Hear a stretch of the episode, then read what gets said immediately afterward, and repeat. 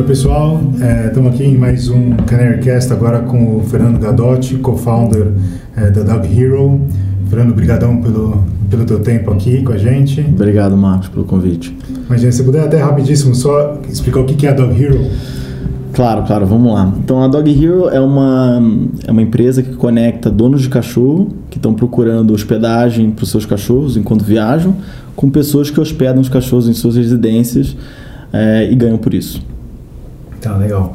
E, bom, começando com, com a tua história, se puder contar pra gente, hum. você fez um, um, uma carreira que você começou no mercado financeiro, né? Você veio do Rio.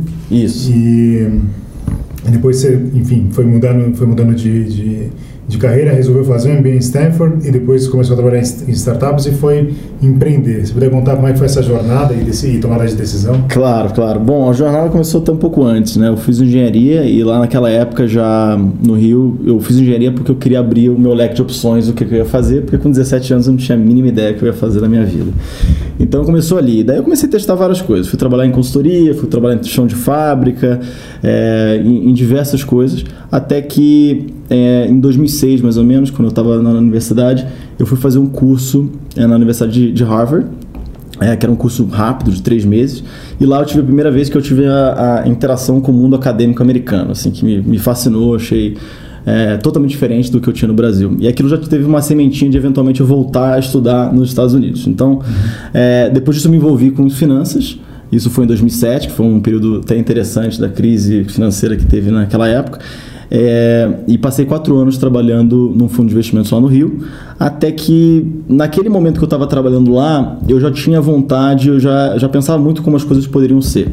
É, e muito na questão de é, você como você fazer uma empresa, de como você desenvolver uma empresa. E sentia falta também de ter um pouco mais e trabalhar uma coisa um pouco mais de maior impacto. É, então, naquela época, eu achei que, bom, unir essa vontade de mudar de carreira, de, de, de fazer uma outra coisa, de estar um pouco mais próximo é, da linha de frente, de fazer mais impacto, e também voltar e estudar numa, numa instituição americana, né, como eu tinha falado, tinha tido experiência antes, resolvi fazer um MBA e tive a sorte, né, a felicidade de passar em Stanford, fui, fui passar dois anos lá, bem na época, isso foi 2011, é, que, que as coisas estavam, assim, já tinha começado muito antes, obviamente, mas estava tudo muito, é, assim, é, bombando, vamos dizer assim, naquela época. Assim. Então eu fui, fui lá para o meio do furacão, ver o que estava acontecendo e com aquilo, naturalmente, comecei a envolver com, com diversas empresas, com diversas startups e aquela vontade de empreender foi ficando cada vez mais, mais presente. Você já pensava em empreender no Brasil versus os Estados Unidos ou só queria empreender simplesmente?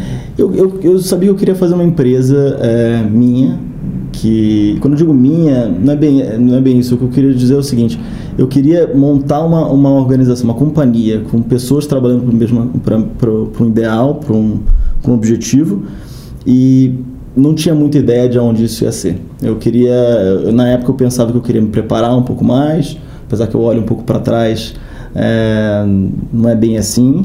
Eu acho que você tem que se preparar a um certo nível, uma hora você tem que chegar e fazer. Mas a ideia é que eu, que eu fui fazer, fui passar dois anos lá, fui entender um pouquinho melhor como, era como era feito nos Estados Unidos, é, que tinha criado tantas histórias de sucesso. Tá, e daí nesse sentido, a, a, a, pelo, que eu, pelo que eu vi da tua história, você foi primeiro é, quer dizer, a primeira empresa que você criou uhum. não foi a Dog Hero, né? Foi a Urban Caring. Isso, foi a Urban Caring. Então, como é que foi? Daí eu, eu comecei a me envolver com várias empresas e, e, no meu segundo ano, eu trabalhei numa empresa, um pouco antes da Urban Caring, eu trabalhei numa empresa chamada Tamtec, que é um marketplace de serviço, muito no modelo que, de uma empresa que você tem aqui no Brasil hoje chamado Get Ninjas. E, é um marketplace horizontal que a gente chama. Então ele, ele, ele vai atrás, uma páginas amarelas 2.0. Você vai atrás de serviços locais. E ali eu já comecei a entrar é, nesse mundo de marketplaces, né, de entender um pouquinho melhor de como eles podiam ser realmente disruptivos e inovadores para como a, a, a, economia se organizava. Naquele momento é, resolvi, ok, me formei, vou fazer um negócio meu. Né? A melhor maneira de você se preparar para empreender realmente empreendendo. E naquela, naquela hora eu realizei isso e fui empreender. É, com isso eu comecei, me juntei com duas pessoas que eram, bom, fui, fui apresentado na época e, e, a gente fez, a gente foi montar a da Urban Care. A Urban Care basicamente era um marketplace para juntar é, é, é, idosos, né, na verdade filhos de idosos que estavam procurando cuidado para seus pais, com cuidadores e, e, enfermeiros. E foi um aprendizado, assim, foi o meu MBA 2.0. foi, foi um ano lá que a gente passou é, em São Francisco fazendo isso. E naquele momento, muitos, muitos aprendizados, daí toda uma outra história sobre como aquilo não foi, não foi para frente. E naquele momento que eu, a gente resolveu fechar e, e, e a empresa cada um para o seu lado, comecei a pensar o que, que era, o que, que vinha depois para mim. E pensei muito em voltar e continuar trabalhando nos Estados Unidos, mas sabia que eu queria voltar para o Brasil para desenvolver, desenvolver minha carreira, minha vida é, aqui no Brasil. E daí foi quando eu voltei em 2014 para montar a Dog Hero. Então, legal. E sobre essa decisão de mudar de carreira, né, decidir uhum. empreender, etc., é, o que, que você está vendo hoje no Brasil? Porque a gente também está, assim, no Canary, vendo tanto, tanta gente nova querendo empreender e começando seus próprios negócios. Que, como é que você vê esse movimento hoje versus na época que você foi fazer MBA? Uhum. Você acha que é um negócio que está tá aumentando ou não está? Qual é o impacto que você vê disso no Brasil? E como é que você está vendo esse, o ambiente empreendedor em geral aqui? Tá. Olha, eu fui, eu fui para o MBA em 2011, né? Então isso já fazem seis anos. E, e, com certeza mudou bastante daquela época. Assim, eu, eu, lembro até mesmo quando eu decidi fazer Stanford, é, toda aquela região em si não estava nem as pessoas até conheciam um pouco daquela região quando você falava com pessoas, é, bom, pessoas conhecidos assim. E, e, e, com certeza isso mudou. Assim, até mesmo falando com, do pessoal mais novo que está saindo da faculdade, é, eu, eu, via muito na época, bom, trabalhava no mercado financeiro, né? Eu via que era um caminho muito natural. A pessoa hum, que ia muito bem, que tirava notas muito boas, de alto potencial e trabalhar no mercado financeiro. E hoje eu vejo que está um pouco diferente. Né? A gente lá na Dog Hero contrata pessoas bom, do ITA, da Poli, de todas as universidades e a gente tem muito contato com, com as pessoas que estão se formando, as pessoas que formaram há pouco tempo e realmente você vê que muda cada ano as turmas que saem, saem com mais gente querendo se envolver ou com empresas startups ou querendo montar o seu próprio negócio. Então tem mudado bastante, sim. Então, legal. E daí, começando a, a, sobre como começar uma empresa, né? Quando você voltou para o Brasil, etc., você, enfim, a Dog Hero é um marketplace, né? Urban Caring também era um marketplace, uhum. de alguma forma. Uhum. É, você, uma, uma pergunta que às vezes até a gente ouve de outros empreendedores é o que, que vem primeiro, assim, é a ideia do modelo de negócio, pô, eu gosto de marketplace, então eu vou empreender em marketplace, quero achar qual o setor que eu vou fazer isso, uhum. ou é coincidência no, no teu caso, e, uhum. e, assim, como é que você sim, chegou sim. nessa? É, bom, acho que da, no, na minha situação foi um, talvez um pouco atípica. Eu, eu caí por acaso, né, trabalhar lá na, na Tamtec e, e, e, e, e realmente achei muito bacana o que eles estavam fazendo. Naquela época eles eram uma empresa de 20 pessoas e tinha acabado, quando eu estava lá, eles receberam um aporte da Sequoia, então ficaram super relevantes, todo mundo começou a falar sobre eles. E hoje em dia eles são uma empresa de, bom, é, sei lá, mais de 300 funcionários, assim, que fazem um impacto muito grande. E, e, e naquela época, é, eu entendia que os marketplaces horizontais, eles conseguiam fazer bastante coisa, mas com pouca profundidade. Ou seja, eles conseguiam é, dar uma solução boa para você achar um provedor de serviço, mas é, não funcionavam necessariamente para toda vertical muito bem para todas as verticais. Uhum. É, como, por exemplo, você vê, né? você tem aí é, verticais ou marketplaces verticais como o Airbnb tomando todo o espaço de hospedagem, é, enquanto na verdade você não tem aí nenhum marketplace horizontal como a Tamtec que está entrando nesse mercado. Então você tem certas verticais que são é, que são melhores atendidas, isso, são melhores atendidas por marketplaces verticais. E eu comecei a entrar e, e, a gente naquela época conversava com bastante. Depois quando eu fui para Urban Caring, tive exposição a muitos founders lá americanos, né, pessoal da Homejoy é, e, e outras startups menores que na época estavam fazendo de marketplace. Então tive muitas conversas sobre isso. Então na época que eu decidi e daí fazer o meu segundo negócio, né, que é a Dog Hero, é, eu estava pensando em algumas ideias para voltar para o Brasil, para fazer trocava muita ideia com hoje meu sócio Eduardo, que é também de Stanford, mas é um, ele, ele era uma turma depois de mim. Então a gente já se conhecia de lá, a gente trocava bastante ideia sobre negócio. Ele também veio de marketplaces, ele é um dos cofundadores lá do iFood. É, E então assim, era uma coisa muito presente na nossa vida. A gente naturalmente gravitava para esse tipo de business model, assim, quando a gente falava de alguma alguma solução. Porque marketplaces, dependendo de como você pensa, eles não são tão tech heavy, né? Eles não têm tanta tecnologia, não são, por exemplo, um, um Facebook, né? Que você está falando aí de uma, uma solução que provavelmente vai nascer de um de um, de um engenheiro, né? Que está ali botando a mão no código e, e tudo mais. Aí você está tendo muito mais uma solução de modelo de negócio para de, desenvolver e entregar uma solução melhor. E era onde a gente estava posicionado para acrescentar algum tipo de valor. Então a gente gravitou naturalmente para esse tipo de solução. Mas não é normal. Só respondendo sua pergunta, para finalizar, eu não acho que é, eu acho que a pessoa, para quando ela for empreender, ela tem que pensar que é, independente de como ela vai começar, se ela vai começar pensando no modelo ou se ela vai começar pensando no problema, ela tem que entender que ela tem que empatizar com o problema, ela tem que entender qual é o problema. E, e é isso, ela tem que saber que ela vai passar os próximos 10 a 15 anos trabalhando com aquilo. E é isso, é uma coisa que você gosta, é uma coisa que você está interessado, então vai. O jeito que você começou, acho que é menos importante. legal. E daí começando da Hero, é, se puder contar um pouco assim, como foi a decisão, você falou, você já trocava ideia com o Eduardo, etc. Como foi a decisão assim de, pô, legal, vamos começar, a gente começa com o nosso dinheiro, a gente já tenta uhum. levantar dinheiro, é, aí a, a, divisão de responsabilidade entre você e o Eduardo, uhum. É, uhum. e até assim, em forma geral, o que, que, são as frias, digamos, que você vê é, que, que, vale a pena, que, até que você aprendeu, que você passou, e uhum. que vale a pena é, os empreendedores tomarem cuidado na hora que eles estão bem nesse comecinho. Né? Tá, perfeito. Bom, é, como eu te falei, assim, eu conheci já Eduardo de Stanford, a gente tinha vários encontros, eu voltava de São Francisco e Stanford, são meia hora de carro, então toda hora a gente tá, eu estava lá, a gente estava batendo bastante papo, e uma dessas, uma dessas conversas a gente falava, falava algumas ideias, ele falava algumas ideias é, que ele tinha, e ele estava fazendo uma aula em Stanford chamada Startup Garage. E essa aula é uma aula que você tem que basicamente sair com um projeto da aula. E ele, uma dessas iterações das ideias lá dentro, acabou tendo essa ideia lá, é, naquele contexto da, do que veio a ser a Dog Hero. E daí ele veio falar comigo. Aquela, naquela época, uh, o, o, eu estava bem num momento, um conjunto de circunstâncias ali que era, ok, o que, que é what's next, né? O que, que vai vir agora para mim? Vou voltar para o Brasil. Queria voltar para o Brasil. Ele também queria voltar. Então a gente concordava nisso, a gente concordava, a gente se respeitava muito em termos de, de opinião, assim, de, de, de, é, de forma de pensamento, né? Isso é super importante. E a gente tem uma admiração pelo outro, assim, é, é, que, que, que eu acho que tem que ter, assim, na hora que você se junta por um grande período de tempo. Então naquele momento a gente foi numa sala é, pegamos lá de Stanford mesmo, fui lá visitá-lo e, e, pegamos um quadro assim, começamos a escrever tudo que era importante para a gente, como a gente via montando o um negócio junto. Meio que basicamente nossos valores, assim, que, que, como a gente via o mundo, né?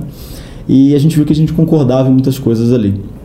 E ali foi o começo, realmente, a gente começar a fazer alguma coisa junto e ali tirar aquela ideia do papel.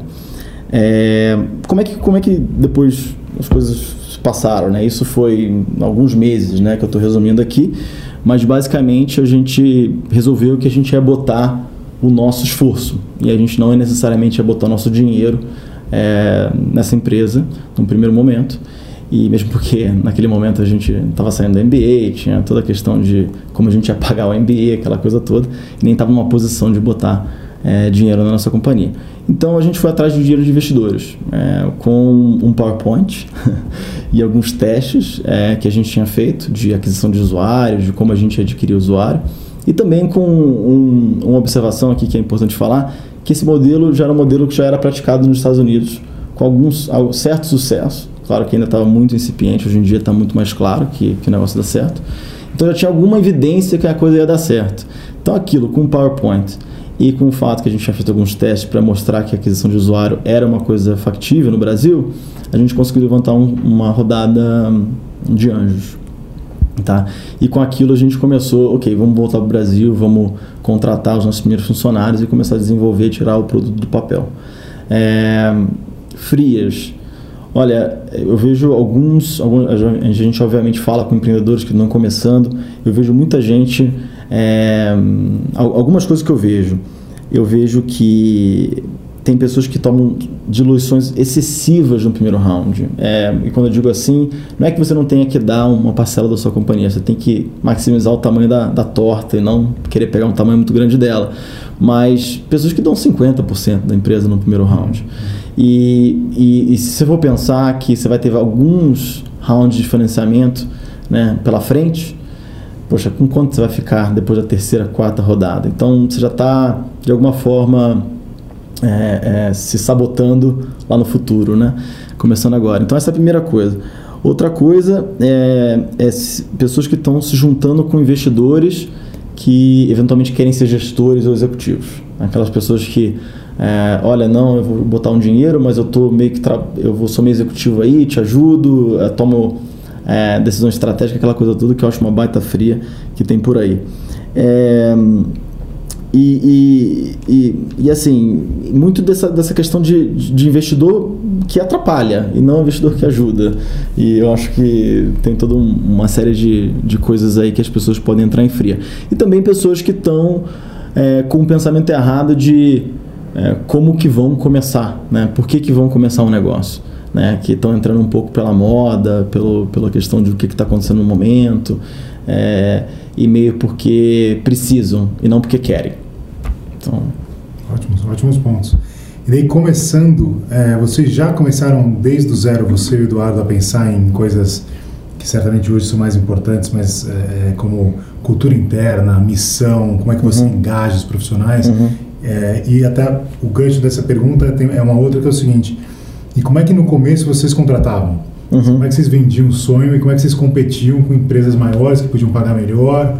É, que eu, que eu imagino que uma coisa é relacionada à outra, né? Engajamento, Sim. cultura. Então. É, bom, como eu te disse, a gente entrou numa sala no primeiro dia no D-120 e foi falar sobre o que, era importante para cada um. O que a gente estava basicamente fazendo ali é colocando nossos valores como a gente pensava em, em criar uma, uma companhia juntos. É, e aquilo foi engraçado porque um ano atrás, quando a gente foi fazer o nosso primeiro retiro anual, né, a gente é uma empresa ainda de só de três anos, e a gente juntou a empresa toda e foi falar sobre um pouco sobre cultura. Então a gente hoje pensa bem mais de maneira deliberada sobre cultura do que a gente pensava no começo. E, e a gente foi olhar um pouco do papel que a gente tinha escrito lá no começo. Muitas das coisas que a gente falava lá a gente estava realmente vivendo. E, e, então a gente é hoje bem específico e, e, a gente fala bem abertamente sobre cultura e o que, que a gente quer ser. Mas isso tem muito a ver com contratação, como você falou. Então, então um bom gancho aqui, porque muito não adianta você só falar é, se as pessoas que você está trazendo para dentro pensam completamente diferente de você. Então tem, uma, tem um ponto também a ser dito sobre você trazer pessoas que pensam igual parecido em termos de valores, na, na parte fundamental. Você quer sempre diversidade de pensamento, mas uma, uma parte fundamental você quer que as pessoas concordem sobre o, sobre o bom senso, vamos dizer assim, das coisas. Né? É, e, e, e, eu acho que isso, é, na verdade, é muito, muito fácil falar, na verdade é mais, é mais difícil de fazer, porque você tem todas as complexidades é, já de contratação quando você é uma empresa pequena. Então, para responder só para outra pergunta, muito, muito difícil contratar no começo. É, e continua difícil, né? Porque a sua barra só vai aumentando. E, mas é especialmente difícil no começo porque ninguém te conhece. Ninguém sabe quem você é. É, é, você não tem track record nenhum, quer dizer, você até tem, mas e aí, né? Eu estou indo me juntar a você nesse projeto, não naquele projeto antigo, né? E, e você tem que vender muito sonho. Então você está sempre vendendo, né? Até hoje, né? Para todo mundo está sempre vendendo. Mas naquela época especificamente você tem que você tem que ir atrás de um grupo específico de pessoas, que é um grupo específico de, de pessoas que geralmente ou já tentaram fazer alguma coisa, elas mesmas, então elas já tentaram empreender e on the side, assim, e, e tendo uns projetos. É, ou efetivamente já trabalharam para empresas do tipo. Aqui no Brasil a gente ainda o ecossistema como um todo está ainda muito recente, então você tem pouco desse segundo tipo de pessoas que já trabalharam para as empresas, estão vindo agora se juntar com startups uhum. é, menores, porque falam assim, ah não, o meu upside já está menor porque eu estou numa empresa muito grande, estou me juntando com uma empresa menor para ganhar equity. Você ainda não, talvez não tenha chegado nesse nível de maturidade, mas você tem pessoas sim que entendem que quanto antes elas conseguem entrar, é, é melhor. Então toma esse risco, né? Ajustado. Você tem que ir atrás desses caras. É, dito isso, é muito... das contas é o cara que imagino que quer ser seu sócio. Né? Isso, é, é um cara que quer ser seu sócio. Provavelmente é um cara que você vai ter que dar é, participação do negócio no começo e, e, e, que é muito a alavanca nele é muito mais nisso, né? O quanto você vai me dar de participação do que quanto você vai me pagar. É aquele cara que fala, peraí, mas eu tenho que ganhar a mesma coisa que o meu emprego passado. Não, talvez né, esse não seja o cara, esse não seja o seu primeiro funcionário, nem o, nem o décimo. Mas assim, é, é o cara que fala assim, e aí, como é que a gente vai fazer isso juntos? Está sempre falando de agente desde o início, e aí, como que a gente vai alcançar esse objetivo? E esse é o cara que você quer. Legal. E vocês dois não tinham um perfil tão técnico, né? De, assim, de programação não, e, não. etc. Como você está falando antes, né? O teu modelo nem é super técnico, uhum. não é que é um negócio que é puramente técnico. Uhum. Mas um, como, em qual momento que vocês é, é, tomaram a decisão de trazer gente técnica? Uhum. E nessa hora, primeiro, como que, que você aprendeu sobre como avaliar essa pessoa, dado que vocês não eram tão técnicos? Então, como é que você vê se o cara é um cara, uma pessoa uhum. é, tecnicamente boa? E além disso, qual senioridade que você traz? Né? Você já traz uma pessoa para ser seu sócio, CTO, etc. Ou é melhor primeiro ter um time menor, é, mais, mais júnior, do que ter uma pessoa mais sênior tocando esse negócio no começo? Tá, vamos lá. Então, no nosso caso foi o seguinte: eu e o Eduardo, a gente começou lá é, e, e, logo também no D-20, sei lá, a gente decidiu que a gente ia precisar de uma pessoa técnica. É, dito isso, é, a gente foi atrás logo no, de, um, de um CTO, então a gente contratou um CTO naquela época que até hoje está com a gente, é, depois de três anos, e ele era uma pessoa que tinha com esse perfil que eu te falei, né? Então é um cara que, inclusive, já tinha pensado em empreender, uma coisa bem parecida com o que a gente estava fazendo, estava é, trabalhando numa startup, então é aquele segundo tipo de pessoa que eu tinha falado, e, e via totalmente que estava disposto a, a até mesmo né, ser sócio do negócio assim mesmo e tomar certos pay cuts e tudo mais. Então, é, para a gente foi desde o dia zero. E eu, e eu gostei do jeito que a gente fez, eu recomendo do jeito que a gente fez. Chegaram a pensar em terceirizar o desenvolvimento? A gente chegou a pensar, é, mas por mais que a nossa empresa não seja uma coisa puramente tech, eu acho que tecnologia é o que, nos dif que diferencia a gente. E a gente achava desde o início que era muito core ao que a gente ia entregar de valor e como que a gente ia conseguir executar melhor do que eventualmente outros players e como a gente ia conseguir realmente tomar essa oportunidade. Então a gente, para a gente sempre foi, foi, super super importante ter um time interno e é assim que a gente tem, tem evoluído desde então. É, para responder sua outra pergunta sobre senioridade, a gente trouxe uma pessoa bem sênior no início. E eu, eu, não me arrependo. Eu acho que, é, acho que tem que ser isso mesmo. Porque principalmente quando você não tem aquela expertise, você tem que trazer alguém que tem aquela expertise bem solidificada. É, e até mesmo porque você quer ter uma pessoa que você confia, que você consegue delegar aquela parte do business para você conseguir andar rápido. Porque é assim que você vai conseguir atingir realmente os objetivos. Então eu, eu sou super a favor de trazer uma pessoa bem sênior no início e que essa pessoa, até mesmo quando é talento técnico, vamos dizer assim, especificamente nesse exemplo, consegue também replicar é, essa mesma cultura que você quer de contratação, de ir atrás dessas pessoas, de conseguir montar um time. É, e, então eu super recomendo.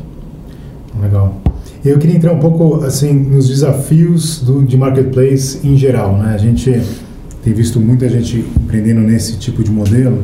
Acho que a primeira coisa até é, é o seguinte, quando vocês começaram, qual que era a maior preocupação? Era primeiro ter um produto muito bacana é, montado do lado de tech, uhum. ou era já ter certeza que você tinha um, digamos, uma, uma escala mínima das duas pontas do marketplace? No seu caso, os anfitriões uhum, dos cachorros uhum, uhum. e as pessoas interessadas em deixar os cachorros nos anfitriões. Que, que, qual é, minha pergunta até é o seguinte, o que começa primeiro? É a parte offline, né, de você ir uhum. atrás desses anfitriões, das pessoas que têm cachorro, uhum. ou é primeiro focar no, no na, na, parte técnica? Com certeza a parte offline e, e, correr atrás. Tem que ter muita sola de sapato né, para realmente desenvolver esse marketplace. E, e, no nosso caso foi muito fazer realmente coisas que não escalam, né? Você tem até uma uma, uma redação aí do Paul Graham sobre isso, que é super interessante e eu concordo bastante. Então você está fazendo toda hora coisas que. Beleza, antes de produtizar isso, vamos fazer isso manualmente e ver se é isso mesmo. E daí, se tiver um problema de a gente não tá conseguindo mais, porque não tem horas no dia para eu conseguir fazer isso manualmente, como que eu torno ela mais escalável, né? E eu produtizo. Então, para a gente foi um exemplo disso foi é, quando a gente começou o produto, a gente ligava para todos os clientes quando eles iam fechar, porque não tinha como os clientes falarem com os anfitriões. Então você fala, ah, você vai lançar uma Dog Hero, você tem que ter o, o sistema de mensageria para você falar com os clientes falarem com os clientes, com os anfitriões. Não, não é verdade. Inclusive não é verdade porque não foi assim que a gente começou. Então a gente começou com uma página que ele entrava, falava que eu queria, queria falar com esse anfitrião e a gente imediatamente pegava o telefone e ligava para o cliente. Numa maneira mesmo de vender para ele que, olha, nós somos uma empresa séria, veja bem, né? Somos aqui um time de três pessoas. Porém é, sérios. Porém sérios. E, e, e, você tem que vender realmente para aquele cliente que vai deixar o cachorro dele com um anfitrião. E depois você tem que falar com o anfitrião, olha, você pode, vem cá, então vamos. E daí você tem que fazer um grupo de WhatsApp para botar os dois em contato, ficar no meio, depois você tem que mandar a fatura para o cliente. Tudo isso manual. Depois, num segundo momento, você falou, ok, temos os clientes, vimos que isso é necessário, agora a gente tem um problema que a gente não está conseguindo lidar com a demanda ou com é, a demanda de trabalho. Então vamos produtizar. É assim que a gente sempre pensa. a parte de, de, tecnologia e desenvolvimento vem para resolver o, o, o problema Ele de vem para resolver o problema de trabalho, isso. Tá. E você Assim, falando de problemas específicos de, de, marketplace, um deles que sempre que vem na cabeça é o bypass, né? Sim. Como é que vocês já pensaram, pensavam nisso desde o zero? Isso foi uma coisa que foi surgindo, vocês foram resolvendo, é um negócio que todo dia é um desafio, que é a questão de deixar super claro é a pessoa vai lá, deixou o cachorro naquele Sim. anfitrião, daí ele já tem o contato e daí ele nunca mais usa a tua estrutura e, e, e já fecha direto, como pode acontecer com o Airbnb, como pode acontecer com qualquer outro. Sim, sim, é. No, no, nosso modelo nos preocupava quando a gente começou, mas com certeza não foi um fator que nos impediu a começar, é, porque ele era um pouco diferente. Né? Você pensa no Airbnb, você vai ficar na casa de, um, alguém, de alguém, né? quando você aluga a casa de alguém, você está indo viajar para aquele lugar. Você não vai toda hora para aquele lugar, depois você vai para um outro lugar onde você precisa da casa de uma outra pessoa. Não necessariamente é a mesma transação, você transaciona com a mesma pessoa. Uhum. E Uber também não. Na verdade, é uma, pior, uma experiência pior quando você tenta fazer só com um motorista. Porque quando o motorista não pode, aquela coisa toda. E para o nosso caso, na verdade, a gente via até como uma experiência melhor quando você deixa só com um anfitrião.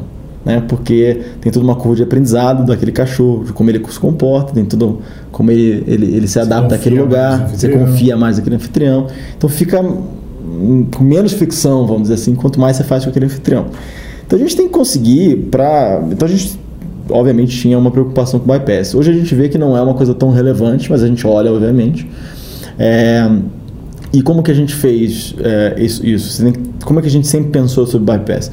Você, a gente sempre tenta criar valor para ambos os lados. Se o bypass ele ocorre quando a pessoa não vê valor no, no na plataforma. É, e, e, isso não só na primeira vez que ele fecha, como você falou, né? É, a desintermediação, o bypass pode acontecer na segunda, na terceira, na quarta vez. Então, como você cria valor para ele na, naquelas N vezes que ele faz com aquele mesmo cliente, enquanto ele fala, por que, que eu estou dando 25% para essa plataforma? Então, você tem que estar sempre pensando. No nosso caso, a gente tem uma garantia veterinária, né? Que é uma coisa que perdura sempre durante o relacionamento entre um cliente e um anfitrião. E a gente também tem é, essa questão de que o anfitrião, ele se é, ele continua, ele retém um cliente, ele se posiciona melhor para conseguir clientes futuros. E Você é... gera renda para ele a mais. Exatamente. Então, se ele está retendo o cliente, eu tenho certeza de ranquear ele bem nos algoritmos que estão trazendo mais cliente para ele. Então, se ele quer ter bem bom, um, um, ótimo sucesso na plataforma a longo prazo, ele está tanto adquirindo cliente bem quanto retendo. Muito legal. E sobre escala, assim, como é que vocês aquela história do problema do ovo e a galinha, né? Uhum. Onde começa? É um foco primeiro, para quem está começando, você primeiro precisa é, ir do lado de oferta de serviço, do lado de demanda, as coisas andam junto. Que horas que vocês falaram, pô, agora vamos virar a chave e o negócio começa a rodar, né? É, bom, eu vou dar a versão bem real assim, do que, que aconteceu. No nosso caso, de novo, é diferente, cada marketplace é uma coisa diferente, tá? Você tem que olhar com com uma perspectiva diferente. No nosso caso, a gente sabia que a gente estava trazendo pessoas para dentro que eram amadoras, pessoas que não faziam isso antes e que eles não iam depender desde o primeiro dia a renda deles na plataforma. Que, que isso significava? É, significava que a gente podia cadastrar o anfitrião, né, no caso a oferta de serviço, e deixar ele de uma certa forma dormente um tempo, até ele ter um cliente que manda uma mensagem para ele querer fechar com ele. Então a gente, para a gente resolver esse problema do ovo da galinha, a gente foi e resolveu de ter um número X de anfitriões naquela cidade, quando a gente abriu uma cidade, e, e a partir dali começar a ir atrás em, em termos de SM e realmente de, de, de, marketing mesmo pago através de, atrás de cliente. Quando a gente sabia que a gente tinha uma, uma massa crítica. Agora, se eu calculei para saber exatamente qual era o número exato de anfitriões que eu tinha que ter no primeiro momento, não. É, foi um negócio assim, olha, é, o que, que faz sentido na nossa cabeça? É, e na época o número para a gente eram 60 anfitriões, então temos que ter 60 anfitriões em São Paulo e vamos correr atrás dos 60 anfitriões para daí abrir para cliente. Depois, hoje em dia, a gente sabe, a gente tem muito mais informação sobre o business e sabe que quando a gente abre uma nova cidade, quanto a gente tem que ter. Mas naquela época foi muita experimentação e erro, assim, não tinha muito como a gente analisar. E mesmo porque se a gente fosse analisar, a gente ia acabar perdendo um tempo que a gente não tinha para analisar uma coisa com dados que a gente talvez não tivesse também. Então ia ser uma coisa que não tão eficiente o uso do nosso tempo.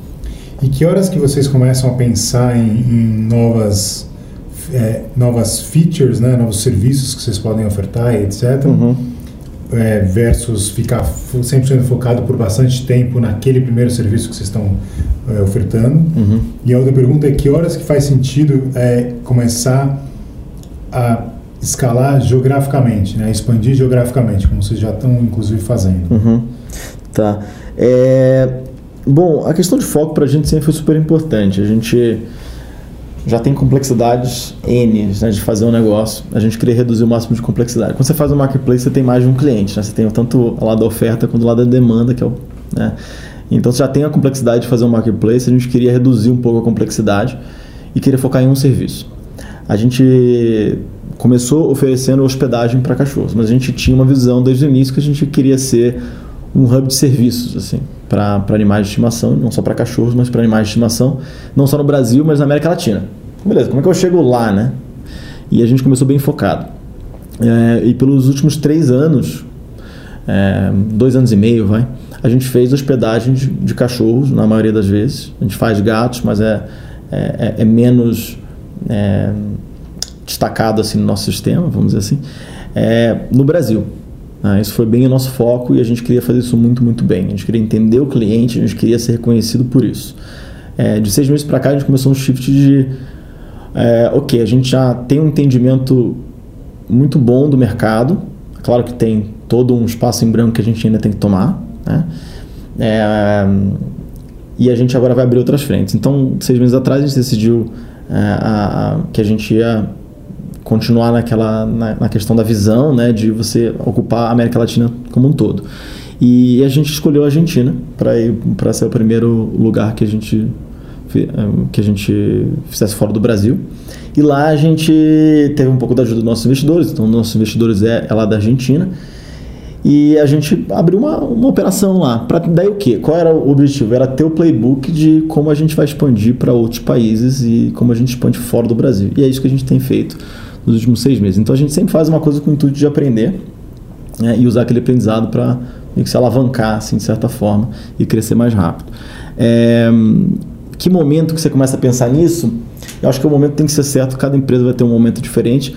Para a gente foi um momento que a gente entendia que, é, pensando meio que de maneira 80-20, né, é, que a gente já tinha um entendimento muito bom sobre o nosso mercado é, brasileiro é, que a gente obviamente ia fazer bastante coisa para melhorar o produto, mas que a gente já tinha um produto que, que para de pé, vamos dizer assim, e que nesse momento a gente podia ter o luxo de tirar um pouco o foco e para esse outro produto. Então, eu acho que se você for perder muito foco no começo antes de você ter um produto que para de pé, talvez esse não seja a hora de você expandir geograficamente. Dito isso, no Brasil, a gente é, a gente sempre desde o primeiro dia expandiu é, a gente é, fez um approach bem, bem de abrir o marketplace para todo mundo se cadastrar. E daí, um pouco no nosso caso, é, é, um pouco particular, porque a gente sempre tinha. A gente acaba sendo uma pauta que jornalista gosta de escrever, porque tem a ver com internet, economia colaborativa, cachorro. Então a gente teve muita cobertura da mídia no início e era cobertura geralmente era nacional. Então a gente tinha pessoas do Brasil inteiro se cadastrando interessadas no serviço. E, e, como não tinha tanto essa questão do ovo da galinha, como por exemplo o Uber tem, que o Uber tem que entrar numa cidade, tem que criar oferta, tem que, tem que ter uma massa crítica, a gente deixava os anfitriões se, se, se, cadastrarem. E isso, na verdade, foi uma estratégia que a gente vê como bem acertada na nossa parte, porque tinha baixo custo de para a gente de fazer isso e nos posicionava no futuro para começar, beleza, tem uma cidade ali que está indo muito bem organicamente, então vamos double down nela e botar, investir dinheiro aqui nela. E tiveram algumas cidades que hoje são top 10 para a gente que foram bem assim. Não, muito legal. E, e, sobre a, assim, as dificuldades, você falou um pouco do, da complexidade do marketplace, né? que além de você ter, você tem dois clientes, digamos, uhum. as duas pontas, e você tem ainda que pensar no seu produto. Né? Isso. Como é que você, que dicas assim que você daria para quem está querendo entrar nesse tipo de modelo? Uhum. E até assim, desde habilidades que você tinha ou que você desenvolveu e que você acha que são importantes que um fundador de uma empresa desse tipo uhum. tem que ter, uhum. até assim, qual é a interação que, esses, que essas pessoas têm que ter com as duas pontas da oferta e a demanda da marketplace, quanto que eles têm que sair ali da do dia a dia do produto e, e, e se interagir com, no seu caso, anfitriões Sim. e os donos do cachorro? Sim. E quais são as, as características que você vê tá. que, que, as pessoas que tocam esse tipo de negócio deveriam ter? Olha, é, eu acho que você. Eu acho que uma característica muito importante é essa, esse pensamento que eu falei, que realmente só pensa em produtizar depois que você precisa, né, porque não está dando mais conta. E o que, que isso implica? Implica que você tem que estar tá fazendo muita coisa manual. Então você tem que botar muita mão na massa. É, o, o founder que quer ficar dentro do escritório, olhando o dashboard e tomando decisão a partir de grandes números, esquece. Você não vai ter isso porque não é um produto que no começo vai ter um volume muito alto. Cada transação no começo é uma luta e você tem que ter o, o vamos dizer assim, o pensamento é, bem, bem projetado no futuro que isso vai valer a pena. Então, assim, é perseverança mesmo, de, de fazer as coisas manuais e gastar sola de sapato e gostar do tema. Porque se você não gostar desse, do tema que você está fazendo, no meu caso, eu adoro cachorro e sempre gostei. Então, assim, se você não gostar disso, você, cara, você está se enfiando num lugar que você não, não, não vai gostar. E, e, eu posso falar isso porque na minha última empresa, na Urban Caring, era uma coisa que eu. que é isso que eu. até mesmo uma, uma, uma tensão que eu tinha, porque eu, eu lidava com, com, com, clientes e com uma solução que não era tão próxima à, à minha realidade. E, e, eu tinha uma dificuldade necessariamente de entender empatizar com, ambos os lados, vamos dizer assim. E agora você, eu vejo a diferença assim, de falar com o cliente, falar com o anfitrião, entender mesmo a realidade deles. Isso faz toda a diferença para você estar tá todo dia lá gastando sola de sapato e falando com essas pessoas. Porque é isso que vai fazer o negócio virar. Não é você criar o produto, ficar ali e esperar o negócio vir, porque não vai vir. Você tem que correr atrás. Legal. E você tem algum, para essas pessoas que, estão, que gostam do modelo vai, de marketplace em geral, você tem, tem algum setor ou alguma oportunidade específica no Brasil que você vê que você fala, puxa, tem tanta coisa aqui que as pessoas podiam estar fazendo e não estão fazendo? Olha, sinceramente, vou ser bem, bem, bem, bem sincero com você. Eu penso pouco hoje sobre, de maneiras estratégicas, assim, de setores, de o que, que poderia fazer. Eu, eu falo com bastante gente que quer fazer marketplaces. É, algumas pessoas fazendo marketplaces em. Agora tem algumas pessoas fazendo aluguel de carro, que é uma coisa que está mais difundida nos Estados Unidos. Inclusive, um dos nossos é, membros do conselho é o, o, CEO da Turo, que é uma empresa é, de car sharing nos Estados Unidos que está indo muito, muito bem. E esse conceito está chegando aqui no Brasil. Está é, tá, tá indo muito bem nos Estados Unidos. Eu acho que tem tudo para funcionar aqui no Brasil. O brasileiro sendo apaixonado por carro e, e, e, tendo, a gente tendo esse problema de mobilidade que a gente tem no país. Então, acho que isso é uma, é uma área bem bacana para pensar em marketplaces. Mas fora isso, eu não tenho pensado tanto assim é, em outros setores. Tá. E, e sobre, daí falando sobre o Brasil em geral, né? Como é que você, uhum. como é que está vendo o ecossistema empreendedor? Né? Você comentou um pouquinho no começo que está vendo bastante gente pensando nisso, ao mesmo tempo tem gente que está meio que levado pela moda. Uhum. É, que, que, qual que é a sua percepção sobre o ecossistema em geral, desde o empreendedor até o ambiente de financiamento, né, os fundos, os investidores? O que, que você acha que está funcionando, o que, que precisa melhorar? Tá. É, bom, eu acho que está bem no início, né? acho que todo mundo pode concordar que a gente ainda está alguns anos atrás do, do que tem acontecido lá no Vale. É, e, e, eu acho que uma coisa que está começando a acontecer e, e, que eu acho que realmente vai ajudar o ecossistema é essa questão de, de ter histórias de sucesso, né? de você ter uma história de sucesso, de daí a pessoa sair daquela empresa, fazer uma outra empresa é, e, e, fundar uma empresa e você ter isso é, é muito muito bom. Eu mesmo né, a gente estava conversando que eu é, a gente lá em Stanford tinha era de uma turma, a turma antes da minha, você tinha lá o Gabriel, o André começando no quinto andar, o Davi também no, do Nubank. E antes deles, assim, não teve muita gente voltando para o Brasil, teve o Júlio lá atrás. Então, assim, é... e daí quando começou, você começa a ver que incrementalmente a pessoa que vem depois tem aprende com as pessoas que vieram antes, sabe? Daquele nosso microcosmo ali de que a gente estava um ajudando o outro. Mas e eu, eu, imagino que cada vez mais isso vai acontecer né, em pequena escala com outras pessoas, pessoas que saíram de uma empresa é, e daí conhecem aquele cara que trabalhava com ele. Ah, deixa eu trazer aquele cara para começar. Então acho que isso, com o tempo, naturalmente, é, vai acontecendo. Então a gente tá, eu acho que a gente está bem no começo, mas está acontecendo. Eu acho que quando você olha do talento que está saindo das universidades, isso é bem animador também. Eu tive no ITA outro dia uma feira de carreiras lá, a gente era uma das cinco startups que estavam lá, e, e, vendo e falando com o pessoal, assim, é, até mesmo eles falam, não sei se eles falavam aquilo para me agradar, de tipo, olha, a gente quer se envolver muito com essa questão de startups, com esse mundo, com não sei o quê, e, e pessoas que vieram depois de trabalhar no Dog Hill lá, falam assim, olha, como mudou, assim, da época que eu entrei cinco anos atrás na engenharia, que agora estou me formando, e, e das pessoas que estão saindo, para onde elas estão saindo, né? Então, isso cara, é o começo, né, da, daquela coisa que demora 20 anos para acontecer. Então, eu acho que está bem positivo na questão de investidores. Eu acho que ainda precisa é, esse, esse, esse, capital bem early stage. Eu acho que tem o Canary, tem outras iniciativas bem legais nessa, nessa frente e pessoas já começando a se organizar muito para dar o fôlego para o empreendedor para ele chegar no Série A.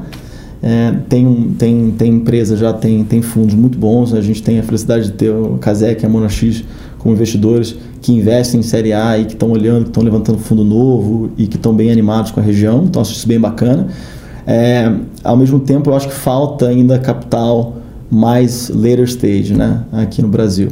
E você tem o Série B, Série C, que daí você tem as empresas brasileiras tendo que acessar o capital ah, fora do Brasil, que daí N coisas estão variando, né? desde o sentimento com o Brasil, de como o Brasil está evoluindo, de como está a moeda, toda essa questão macroeconômica começa a influenciar quando você depende desse dinheiro de lá de fora. Então acho que em termos de funding, talvez você precisa mais desse, desse capital de later stage.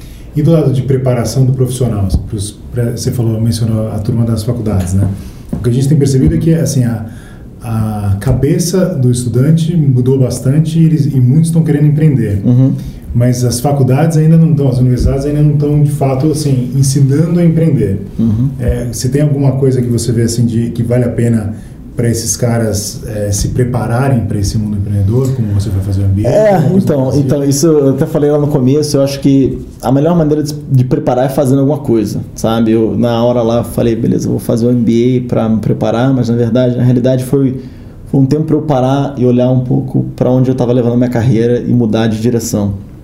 É, olhando um pouco da perspectiva de uma pessoa que está se formando na faculdade, ela, ela nem precisa fazer isso, porque ela está começando a carreira dela.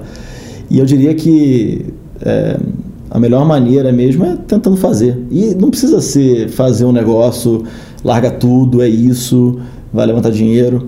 É, pode ser de diversas maneiras. Pode ser desde você fazendo um projeto com os amigos, que pode virar alguma coisa lá na frente. É, como algumas pessoas que eu já falei, assim, que, que fazem uma coisa on the side. É, como também pode ser é, fazendo total, assim, e, e 100%. É claro que, tudo bem, se essa não é nenhuma das duas realidades que a pessoa pode fazer naquele momento, dado diversas outras circunstâncias, acho que se envolver com empresas que estão bem no início e tentar ser uma pessoa que é um generalista, né? que está jogando em todos os em, em, todos os lados ali da empresa, ajudando a empresa onde ela pode, é, é, é o que essa pessoa, vamos dizer assim, pode melhor fazer para se preparar. É, porque você vê aquela realidade ver quais são as competências, ver o que, que precisa ser feito, primeiro você vai ver que não tem muito, nada muito glamouroso, você tem que botar realmente a mão na massa. Daí você vai ver, olha, beleza, se essa pessoa consegue fazer, por que, que eu não consigo fazer também? É botar a mão na massa, é fazer, trabalhar, é, é, é bastante horas no escritório, é falar com o cliente. Pô, se ele pode fazer, não tem nada especial nele. Então deixa eu fazer.